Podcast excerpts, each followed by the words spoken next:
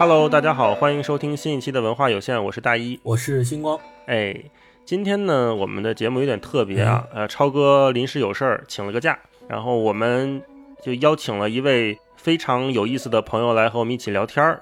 这位朋友是我之前在豆瓣上认识的，他有非常奇妙的经历和一个比较小众的爱好，是豆瓣的然潘同学。然潘跟大家打个招呼吧。Hello，大家好，我是然潘，我是坐标加拿大，我开始玩城市探险大概有五年了，跟大杨老师是豆瓣认识，但是从来没见过，今天第一次连线。这次邀请然潘就是想一起聊聊城市探险的话题。然后这样，我们为了让大家更好的了解什么叫做城市探险，以及这个活动到底有什么需要注意的，我们跟然潘准备做一次快问快答，一共大概有十来个问题，十一个问题，我来问，然后然潘你来回答。每个问题呢，大概一两句话，简单说明就可以了，好吗？好，第一个问题，你是谁？你在哪儿？你现在从事什么职业？呃，我是然潘，我坐标北美，现在在加拿大，目前在一家药物企业从事抗癌药物研发。在你看来，什么是城市探险？嗯，城市探险，我觉得顾名思义吧，就是在城市内部进行探险活动，比如说探索城市内部的废墟或者说废弃建筑，然后也包括爬楼，然后还有一个就是比较小众一点的，就是探索地下系统，像下水道什么的。第三个问题，你是在什么一个契机成为一个城市探险者的？这个我是二零一五年的时候就有一次。去了一个废弃的游乐园，但是也不算大的废墟吧，就是比较小的那种城市游乐园。然后那次印象特别深刻，然后后来就一直继续玩这个。在玩城市探险的时候，最吸引你的是什么？吸引我的一方面是能看到一个城市比较少有人知的另外一面，然后再一种是就是从美学意义上来说，这个壮若人类消失的未来。就一直我觉得很好看，然后还有一个就是你在整个探险过程中，你这个过去和未来都近在咫尺，就是说这个过程中时间是可见的。在做城市探险的时候，你最担心的是什么？跟大家不一样，我最担心的就是被抓。嗯，这也跟你所在的地方有关系，一会儿我们可以细聊这个啊。好，下一个问题，你做城市探险一般的流程是什么？准备的工作和工具都有什么？我比较简单，我就是第一个就是先找地址嘛，然后第二个就是开车过去，嗯、就是这个开车这单拿出来说，是因为一般我过去都是单程七八个小时的车程。第三个是我就是看根据这个危险程度要不要踩点儿，最后就是进去了。嗯，对，然后准备工作就这些工具，我一般是手套、手电、相机三脚架，然后要穿长袖长裤、靴子，然后带一瓶水，没有其他工具了。下一个问题，你最喜欢的一个城市探险的地点是哪里？这个我有好几个地方我都挺喜欢的，但我最满意的一次探险活动是去年去那个拜克努尔看暴风雪。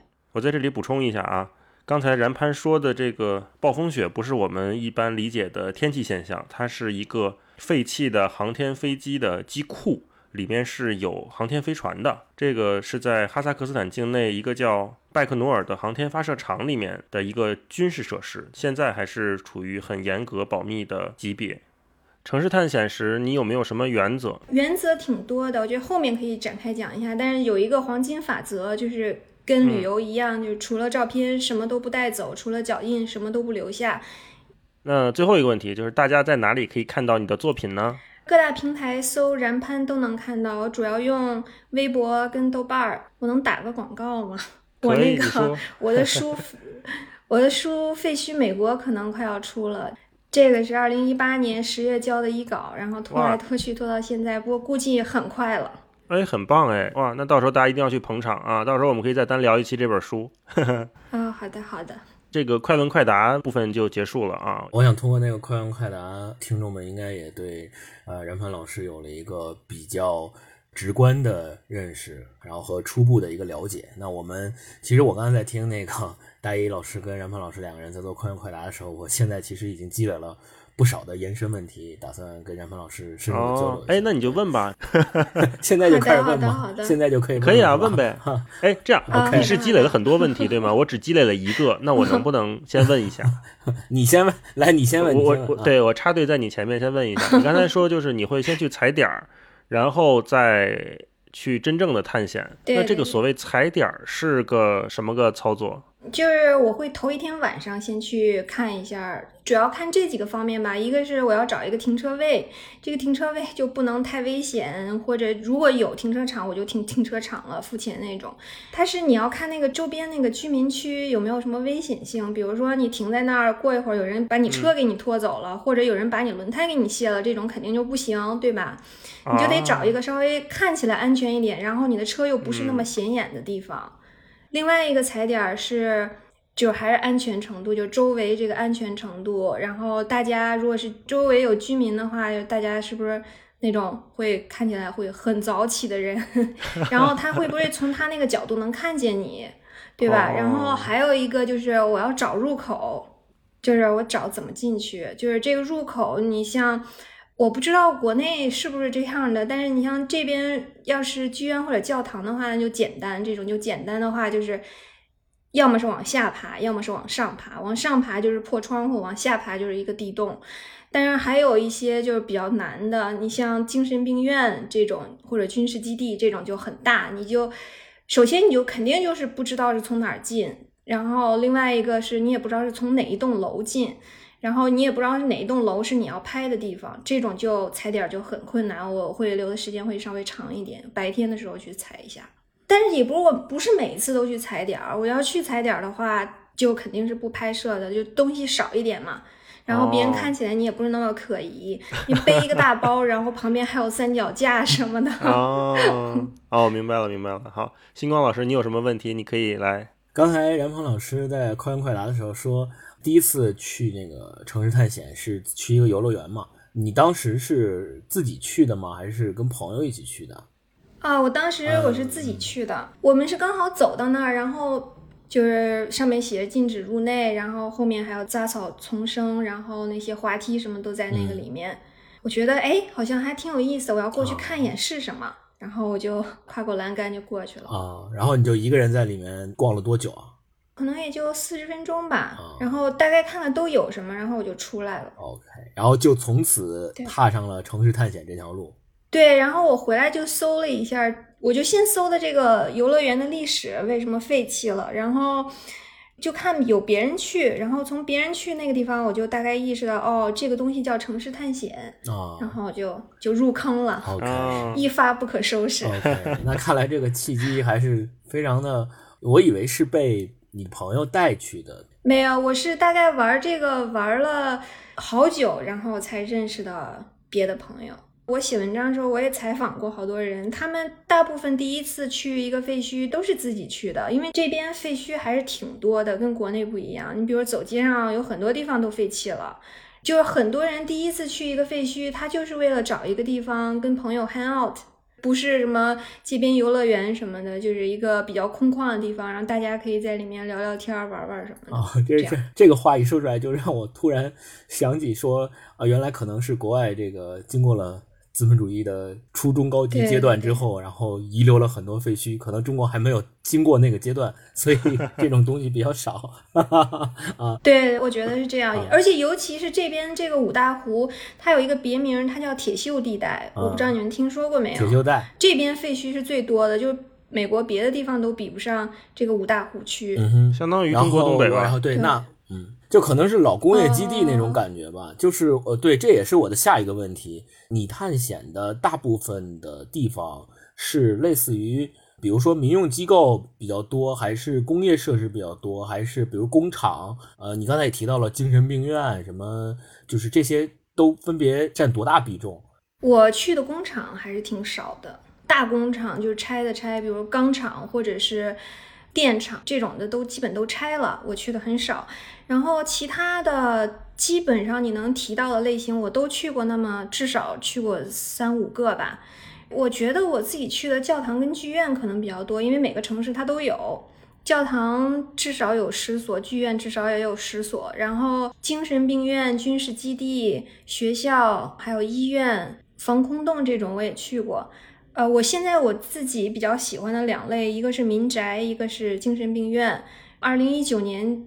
精神病院跟民宅我去的比较多，可能我们有必要重新厘清一下这期咱们主题城市探险的概念的这个，就起码现在在我的那个概念里面，城市探险这个意思应该是可能比较单纯。我们觉得一个地方废弃了，没有人用了，它是一个属于比较老的，比如经过了十年、二十年以上的，然后一直在那儿，然后也没有人，然后就慢慢慢慢废弃，杂草丛生，就是这种情况，我们可能就认为它是一个城市探险的。地方，但是我听你刚才说的那个意思，除了这个之外，可能还需要附加上一些真正探险的元素，比如说往上爬需要爬窗户，往下爬需要钻地洞，它有些地方是进不去的。但是我不太理解的地方就在于说，他们那些剧院和教堂如果是废弃了，就他们不拆吗？他这边拆东西就很麻烦，他要要提案，然后提案通过他才能拆。有好多教堂，他们就会有保护组织，他们就反对反对这个提案。然后还有一个就是，他总觉得这个地方他还可能再能用起来，所以这又是一个原因，他不拆。拆的那个价格要比他扔在这儿不管的价格要高。哦哦，明白。对，最后还有一个原因就是，他有的东西它是在居民区里面的，比如说有一个那个罗切斯特有一个精神病院，它是在。一个居民区里面，它十四层楼高，它要拆，它就要爆破。它爆破的话，它就附近居民他就要出钱安抚一下 啊。然后，而且还很危险，所以很多建筑它就扔在那儿就不管了。那我紧接着就有一个问题，就是你比如你去这个，你刚才说这个精神病院，肯定是需要经过那个居民区，那居民区现在还是在正常使用的，对吧？对，那你是要避开那些居民的耳目，悄悄的潜入进去吗？嗯，这个就根据地点这就不一样。要是就是居民区很近的话，那个入口应该是就反正你进去的时候，大家都能看到你过去了。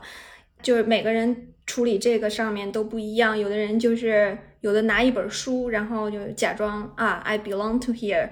你像我的话，就日出之前，我就是日出之前往里进。但我去踩点儿的话，我就是尽量装的随意一点嘛，也不要穿什么一身黑这种的。我有一次穿了一身黑，然后在底特律一个呃学校高中，然后就有一个邻居就看见我了，然后就给警察打电话，就把警察叫过来说说有两个穿了一身黑的人，看起来不怀好意，在这附近，警察就来了。那时候我还没进去呢。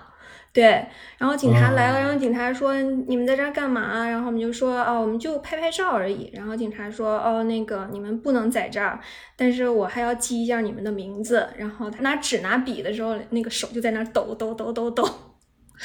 警察手抖啊 啊！对，因为他那个首先他那个区就不是很安全。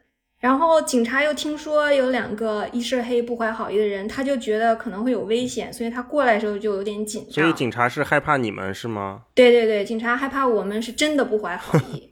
哦，这就是那然后后来你进去了吗？嗯，对，我就没进去嘛。警察都来了，都看见我们了，我们就就那天反正我们就哪儿都没去，就就走了。你说你特别喜欢去那个精神病院，哪些地方特别吸引你？有没有那种我想看到什么？有没有这种期待？期待嘛，基本上以前是有的，现在就没有了。因为我就发现，你在这个城市探险中，你很难计划一件什么事情，这个随机性特别的大，就是基本上算是那种你有你的计划，这个世界另有计划这种感觉。对，然后 我喜欢精神病院，是因为我二零一八年的时候去了一个纽约的精神病院，叫做罗克兰 （Rockland），它主打儿童精神病院，不过现在已经拆了。然后那次回来以后，我就在网上搜了嘛，搜了一下，看到有好多那个以前这儿的患者的回忆录，怎么说呢？也不能说黑暗吧，反正就是很震惊。你比如有一个人，他是小孩的时候进去的。进去了以后，他在那儿一直住到他三十九岁，然后医生就说，进来的时候感觉还挺正常，然后到后来就越来越不正常，然后智力越来越低下，到最后连那个灯怎么开他都不会。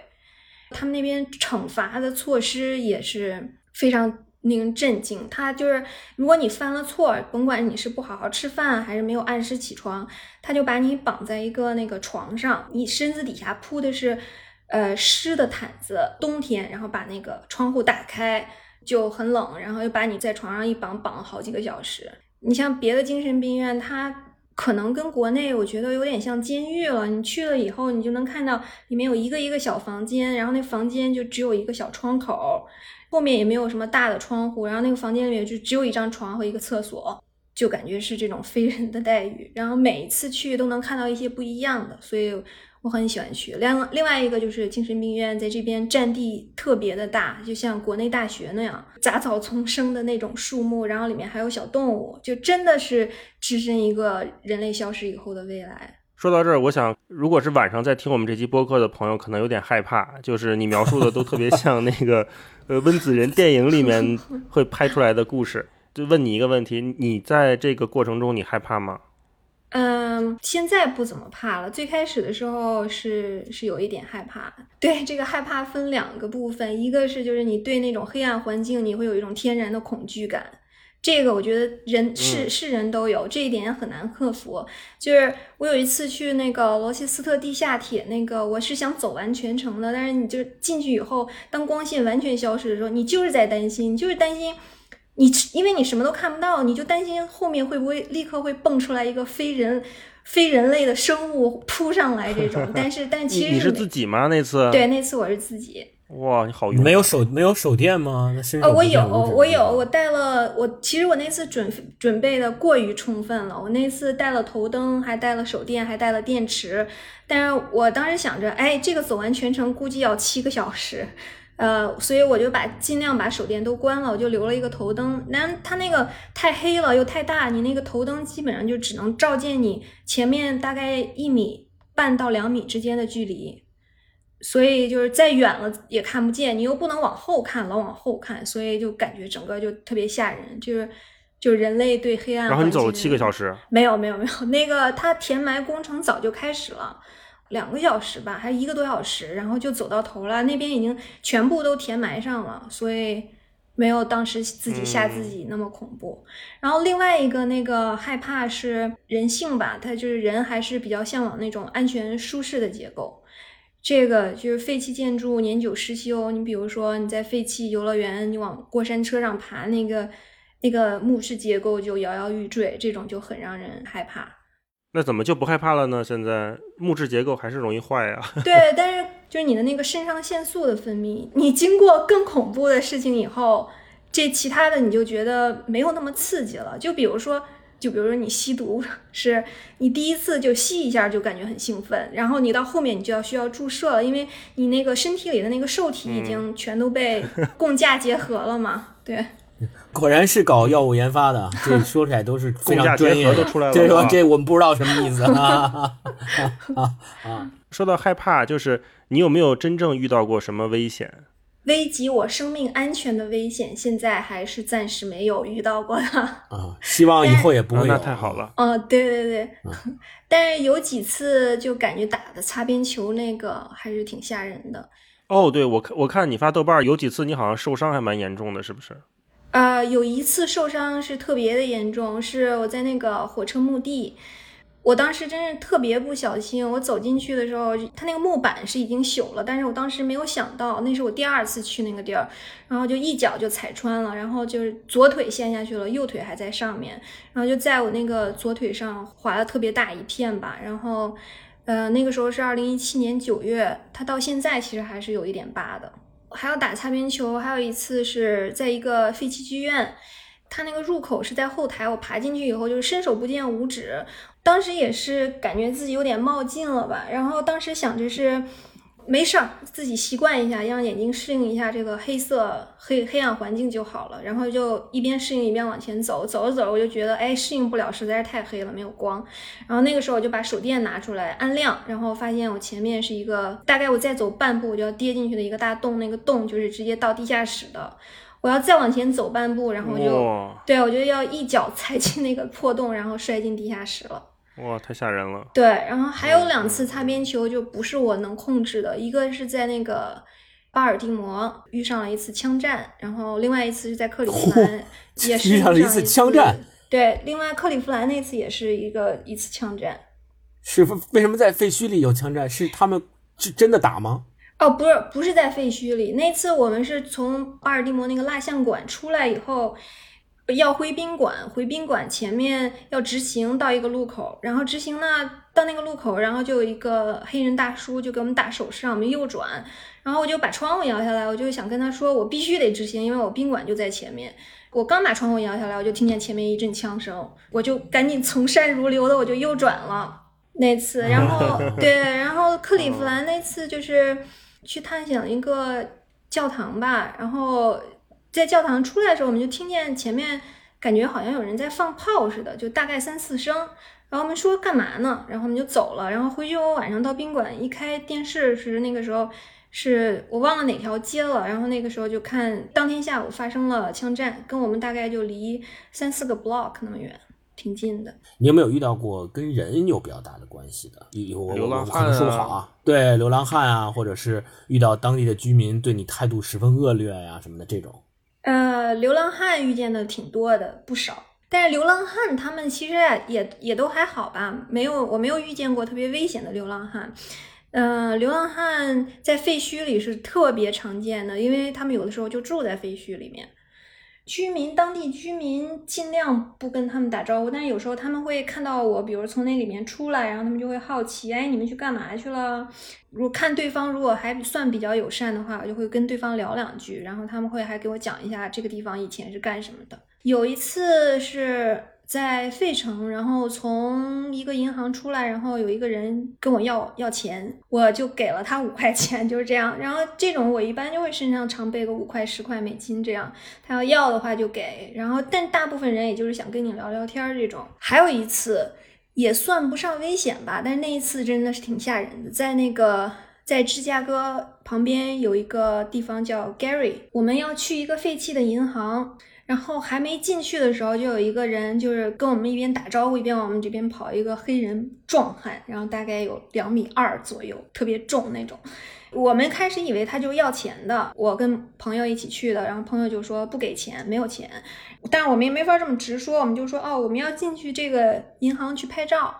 你要是愿意等的话，你等上三四十分钟，我们出来再给你钱。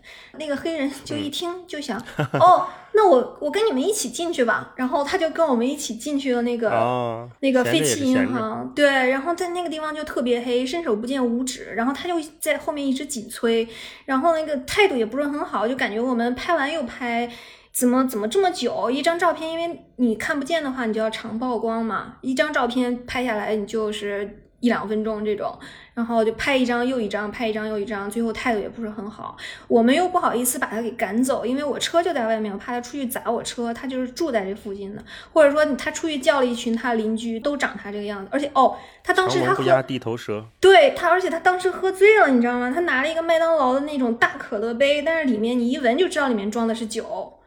就在那个黑暗的环境里面，然后跟他一个两米多的壮汉，然后待了大概三四十分钟。我说，我就跟我朋友示意，我们我们就走吧。然后我们就走了。然后出去以后，他觉得他本来只是想要五块钱，他出去以后，他觉得他陪我们待了那么久，他想要五十块钱。然后我们就说五十块钱是没有的。然后他就说走，那我们去取点钱吧。然后这一听，这怎么可能跟你去取钱呢？取钱那不是就等于把我整张银行卡就给你了吗？然后我们也没取，然后最后给了他大概二十块钱。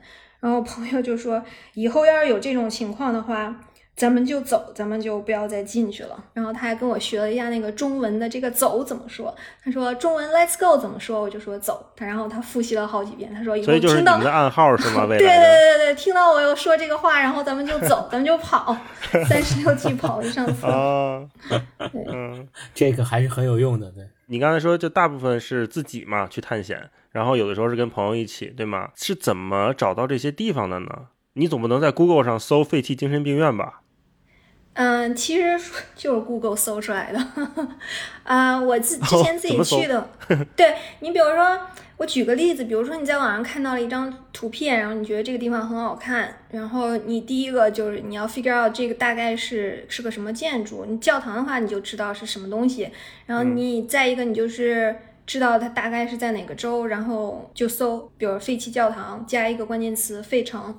很多都能搜出来，其实，然后搜出来以后，你就要去看那个卫星地图是不是还在那儿，是不是真那个地点是没有错的。你要现在玩的多了，就很多能搜出来的已经都去过了，那就是看朋友嘛，朋友去了哪儿，然后就会问一下这个是在哪儿，互通地址 这种的。哦，OK，对。那说到这个朋友互相问一下这个互通地址，就说到了我们前面说有一个原则问题。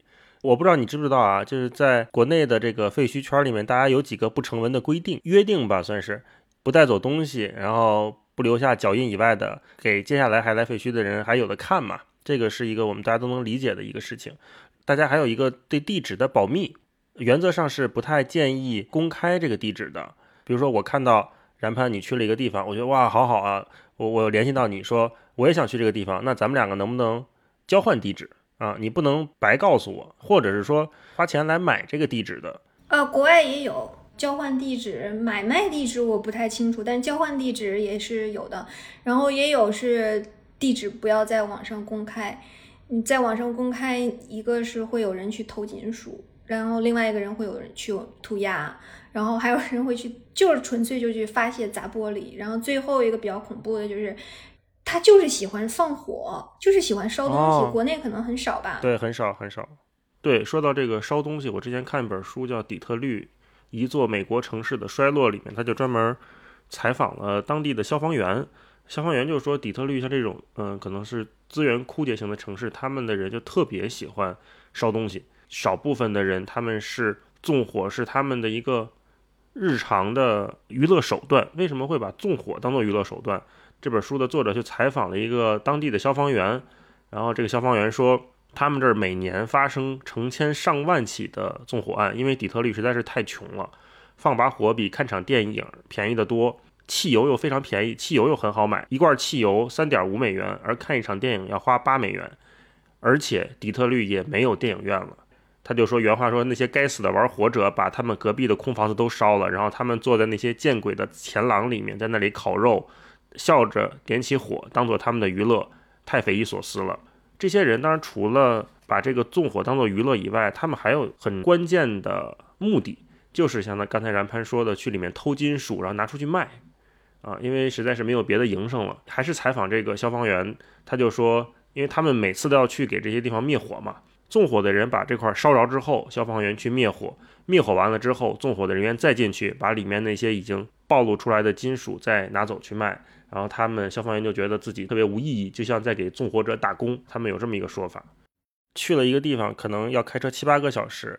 如果说进不去，或者是这个地方发现跟你想象的不一样，就拍不到了，你会不会有这种心理预期、心理建设，先提前做好？有，常有。进不去那就白跑呗，那那怎么办呢？那那那出来就哭呗。嗯，但但是你像我就是还是这个可能是中外差异吧，就是美国这边废墟真的特别多，然后我我一趟不会是为了一个地方，就有这个进不去，我这一趟估计还能再有四五个别的地方，但有一次就是特别失望，是那个。康涅狄格州那边有一个剧院，特别好看。然后那次开车过去就是看那个剧院。然后那天早上我出发前，我还我还问了一下朋友，确定开了吗？然后我朋友说确定开了。然后当天早上还有人去了。然后我们是中午到的，然后过去以后发现那个入口就被封了，就是转了好几圈，确实没有入口，上下都没有能爬的地方。特别特别的失望，一天感觉都特别失落。不过这种也，这种也还好。我就觉得当时去哈萨克斯坦那个暴风雪的时候，那个时候是因为你要徒步的话，徒步就得十十几个小时，然后又做了那么多准备工作。当时觉得如果到了目的地，到了那个楼前面进不去，这个是怎么办？一个是特别失望，再一个是你一般走十个十几个小时到那儿。你再往回走的时候，可就天亮了。你中间是要经过呃，它正常还在使用火箭发射的那一部分的。你这如果进不去，你出来就是就就等着，就肯定是要被俄罗斯大兵给抓到监狱里去了。那次特别紧张，就必须要进去，来说说吧，说说这次暴风雪，这次 你印象最深刻的啊？对，首先我们可以在网上看到你发的照片是，就是真是拍到了废弃的宇航飞机，对吗？一般人可能一辈子都看不到一次。对的，Space Shuttle 载人航天飞船吧，还是载人航天飞机？呃，两架，大家以为都有一架，其实那里面是有两架的。这个说起来就是后面大家去的人都首先要感谢一个法国探险者，他的名字叫 Ralph Mirabs，然后他是二零一五年他是第一个去的，他二零一五年去了以后，基本上就给大家呃他去了，然后回来以后他在网上发了照片，然后也做了展览，然后那个时候大家才知道哦这个地方有两个这个这个地方而且还是能进去的，然后后面就是会有人。慢慢开始进，二零一七年到二零一九年算是高峰期，就你能在网上看到好多好多照片，好多好多人都去过。我们第一次准备是二零一九年，打算四五月份的时候去，但是那个时候我我在加拿大那个那个身份刚好要续，然后我就没去成，没回国，没去成，出不出不了境。然后后来一次准备的就是二零一九年九月底十月初的那个时候进。那次我们就真的是准备了挺多，我们本来是有四个人的，做体能锻炼嘛，体能训练，因为你最后你是要负重背三天的吃的喝的，然后还要背你的相机，还要背睡袋这些，最后对我那个负重，我那个包上身是十八点十八点几千克，然后我本人我自重 是四十二千克，所以就占了。超过我三分之一的体重，当时真的特别绝望。那个包一上身，我就觉得啊，这个根本走不了，怎么可能？我背都背不起来，我还再往前再走十几个小时。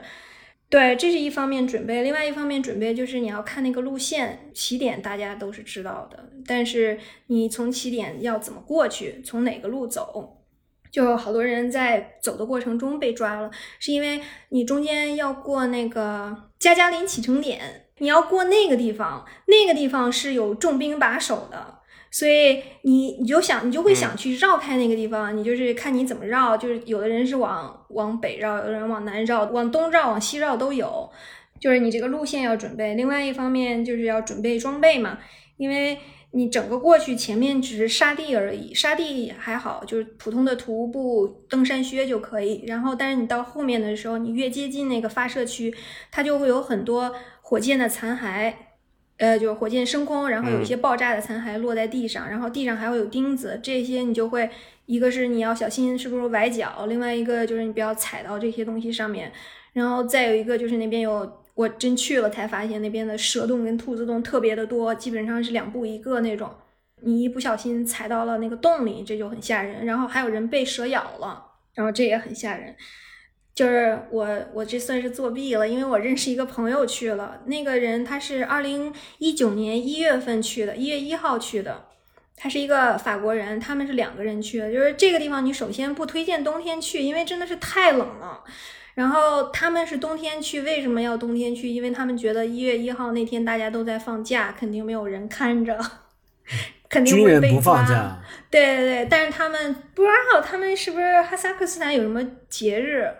Anyway，他们是这么想的，但是他们去了，去了以后还是被抓了，就是，但是他们全部都拍完了以后被抓的。被抓了会怎么样？被抓了以后，就是每个人其实都不一样，但是有几个比较固定的流程，一个是你你被抓了，你就去监狱待一晚上，待一晚上，这个是给他们处理你的那个处理你的文件的时间。另外一个就罚款，但罚款好像不是很多。然后另外一个就是这个就比较让人痛心了，就是他会要求你删照片。嗯，然后它会物理性毁坏你的那个你的那个相机的那个存储卡，或者是他会他给你删，你这种你就是完全恢复不了的。嗯，然后我们当时我那个两个法国朋友有一个人就没有做这个准备，他的相他的所有照片跟视频就都没了。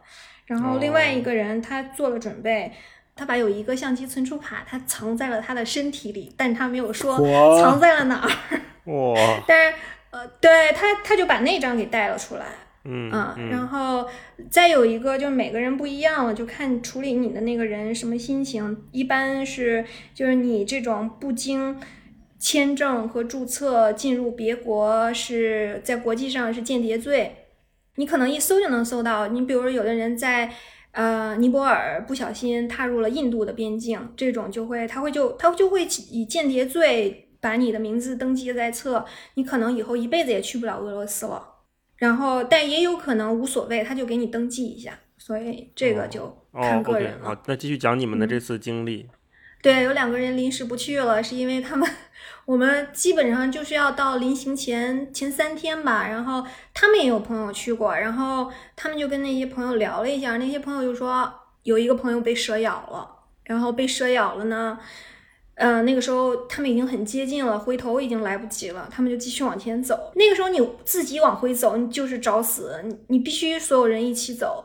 然后那个朋友当时也是决定，我一定要看到这个，我死也值了。然后那个他们就一起就进去了，进去了，然后待了，对，待了两天，然后出来，出来以后才去镇上打的那个蛇毒血清。然后另外一个就是那个朋友，他们当时那个时候是二零一九年的夏天，属于是暴风雪的最旺季。他们当时去的时候，除了他们还有两队人，然后他们是另外两队人都被抓了。他们说是因为有直升机巡逻，就在你头上看，然后就看见了另外两队人。我那两个朋友就说。要是普通的可能还能应付，但是直升机这个你怎么藏呢？人家直升机往头上一飞，不就能看见你了吗？然后他们两个就打了退堂鼓，就最后决定不去了。然后就剩下我和另外一个人，我们两个被抓也要去，死了也要去，反正就是一定要去，因为准备的太久了，因为这个真的是梦想中的地方嘛。嗯。然后我们就最后还是真的去了。徒步这么长时间，专门进去，然后还要带干粮，还要。还要这，我就真的是没想到，因为确实在可能只有国外的可能某些地方才会有需要有这样的条件才能就是进到里面吧。可能在中国做一个城市探险或废墟之类的，也可能是我们没去过那么那么厉害的地方，逛一圈然后很很快就能出来的。嗯，对你说到这个，我就也想起来，就是我这次我去年回国，我也去了几个地方，我不知道是不是我去的地方比较少，但是我觉得国内。好像就不存在第一个不存在，你到了以后在什么找入口这种地方，基本上入口就很明显。嗯，基本上你有 GPS 你就能进，是这样吗？基本上是。对，因为可能我自己的理解是跟它废弃的类型可能不太一样。比如说国内大部分的废弃，大部分可能都是工厂，七八十年代、六七十年代建的那种工厂，然后废弃了，一直没有招商引资。那个有没有什么地产商来买？那就一直放在那儿放着，因为它毕竟之前也是一个大一点的，可能几万人共同生活工作的一个区域，然后小一点的可能几千人，那这个势必它有很多个出入口，是就类似于一种一个大院似的那种，然后有各个楼啊，可能你怎么都能进去，就你只要进去就是就算是已经进去了，这它是一个比较大的区域的概念。说到这个中外不同，我觉得就是像然攀，他你可能是。只要进去了之后，好像就没有什么太大的风险了。就是你躲开了居民和警察之后，你进去之后可以任意发挥，里面不太会有那种看守吧。而在在国内呢，基本上像刚才星光描述的这种厂区啊、废弃的大院啊、废弃的工厂，里面都会有门卫。哦。这个门卫呢，他也不是说我一定要就把这个东西都圈的死死的，而是说他在里面可能会不定期的巡逻，或者他真的就一家一户一个人住在这么一个几万平米的一个废弃的厂房里面，他会来监测这些去探险的人。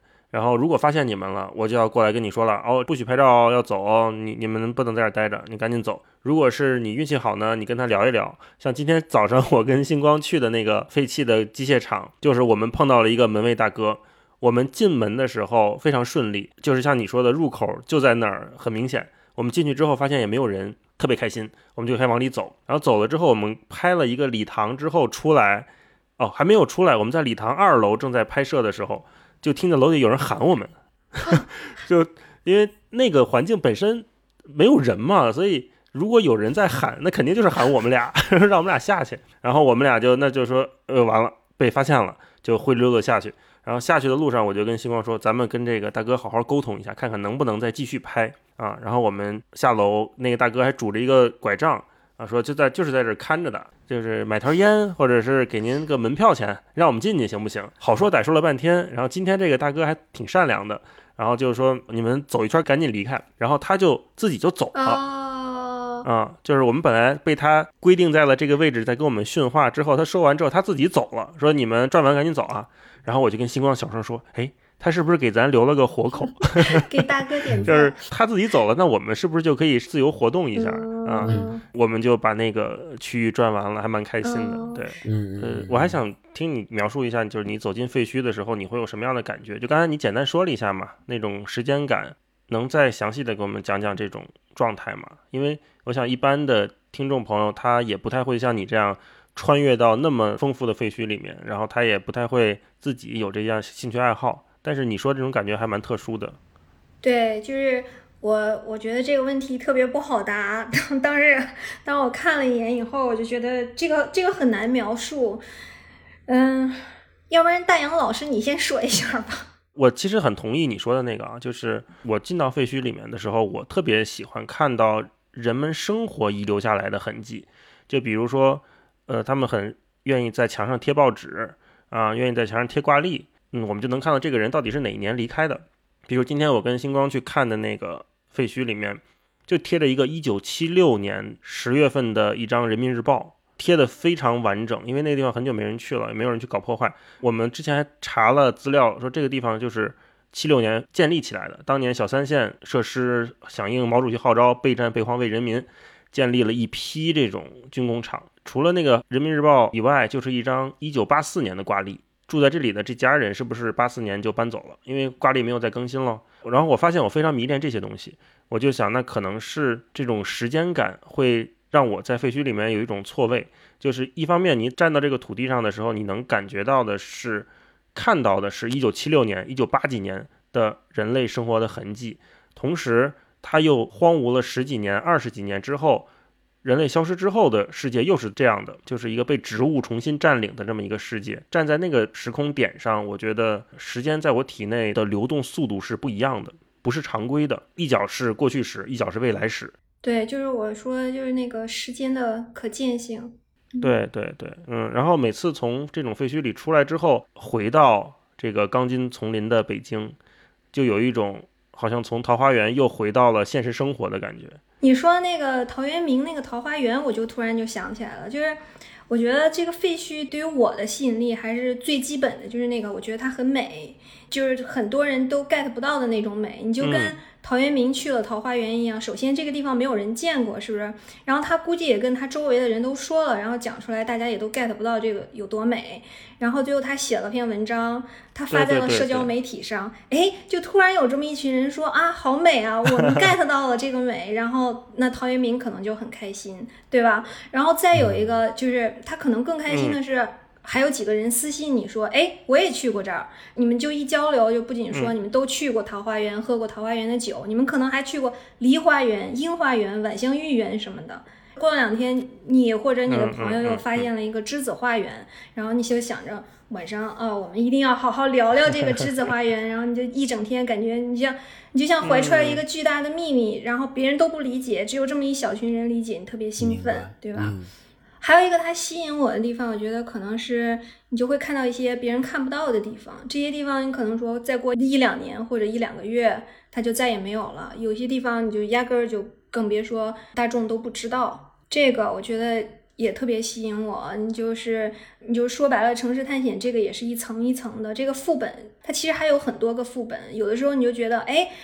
我已经玩玩了五年了，就是这个大陆上，如果还有说我没去过地方，那很正常。但是至少我是听说过这个地方的。但是我就去年的话，我就突然发现了一个一个我完全没有听说过的东西，是他们是在那个就是美国大北方，他们有一个地下探险者这么一群人，他们就只是钻地下的那些下水道或者是矿洞这些的。然后他们每年有这么一一个星期。呃，一般是在冬天，一个星期他们有聚会，他们这个聚会是六到八天，全部都在洞里面，不到地上来哦。然后他们对那个特别特别的震撼，你知道吗？我从来没有听说过，我听说以后就我没有参加的前一年，二零。一八年那一次，他们是要划船进去，划就两三个人一个小皮筏艇划进去，然后在那个洞里待六到八天。你在那个洞里吃住睡，然后他们第一天有一个开幕式，最后一天有一个就是结束的晚会，然后颁奖会，然后大家在里面，你就不能想在一个地下洞里面，然后西装革履的那种感觉，然后他们有有鸡尾酒，然后早上还有那种 brunch 那种的，拍照也是也是一样的，你你在地下你就稍微他们会点几个不同颜色的灯，然后整个就氛围又特别迷幻，然后在地下待六到八天，然后有的时候那个洞里面还会有一些就以前那个采矿废弃了的那个。小车，我不知道运矿的那个车叫什么，就那种车，然后在那儿，然后就是二零一九年那次我去了两天，然后他们有有两个朋友就想把那个车给弄起来，然后就前后晃，就那个车就是不动，就已经早就锈死了，不知道几十年了，真的特别震撼。我玩了五年了，这是我第一次听说这个事情，我就觉得。就是你这城市探险可能是 一个大副本，你比如去纽约，然后你通过一个什么洞口，你跑到一个副本里面，然后但是在这个副本底下还有好多好多个副本都不一样，你可能压根就没听说过。嗯，就这个感觉也是真的很吸引人，就越玩越深，越玩越深嘛，对吧？嗯嗯，世界在你面前慢慢展开的感觉。对对对对对对。嗯，就你们俩刚才说这个事儿。就是我自己的感觉也是，就是在做这个事儿的时候，能够深切的感受到你们两个的感觉。那除此之外，还有一个就是，呃，每次去这种地方去玩的时候，然后尤其是比如今天也感受到了，就今天跟大一老师去那个机械厂。它有很多那个生活区的地方嘛，比如说，呃，一看就知道那里面以前是食堂，因为有那个锅和灶的那个那个水泥的那种东西还留在那儿，你一看就知道是放锅的。然后呢，去那个浴池，然后你一看就知道那里边是那个浴池，然后有泡的池子，然后有那些东西都有痕迹在那留下。我就看着那些东西，然后我心里面就会，我脑子里面就会在想说。这个时间如果往前倒十年二十年，如果这个事儿还是正在正常运行当中的时候，那个时候他们这个场景是一个什么样的场景？比如说食堂里的场景，大家肯定是在那个里面热热闹闹的，然后打饭，然后各个窗口，然后大厨子在里面做饭，然后各种烟火气什么的都会出来。然后当你在脑海里想象这个的时候，然后你看着面前的 那个已经变成废墟的这个这个这个样子，反差会在你的。会让你有一个特别就是怎么讲说不上来的感觉，对我就是觉得这样的一个感觉，在那个此时此刻彼时彼刻，我觉得在那个时候有这样的感觉是对我的一个特别大的冲击，我是比较享受于沉浸于这样的一个感觉里面。那么接下来这个话题，我觉得就是我们可以给如果想做城市探险的朋友，你有没有什么建议给他们？比如说像这种训练呀，或者是相关的知识的储备，还是什么样的心态上面的建设？怎么介绍？我觉得首先一定要保证自己的安全，嗯，手套最好是一定要戴，因为你不知道你在哪个时候你会，比如说你要摔下去的时候，你要抓住的那个东西是什么。然后另外一个就是穿靴子，它这个城市探险这里面你会经常会走在碎玻璃或者是钉子上嘛，所以靴子是一定要穿的，最好是长袖长裤，嗯，这是保护自己。另外一方面是。保护自己也保护废墟吧，就是最好还是不要在网上公开这个地址。还有就是别从废墟里面拿东西。这国内暂时没有立法，但是你在国外，就是你如果拿东西，然后又被抓了，你这个罪名肯定是要升级的。有没有建议要让老司机带一带？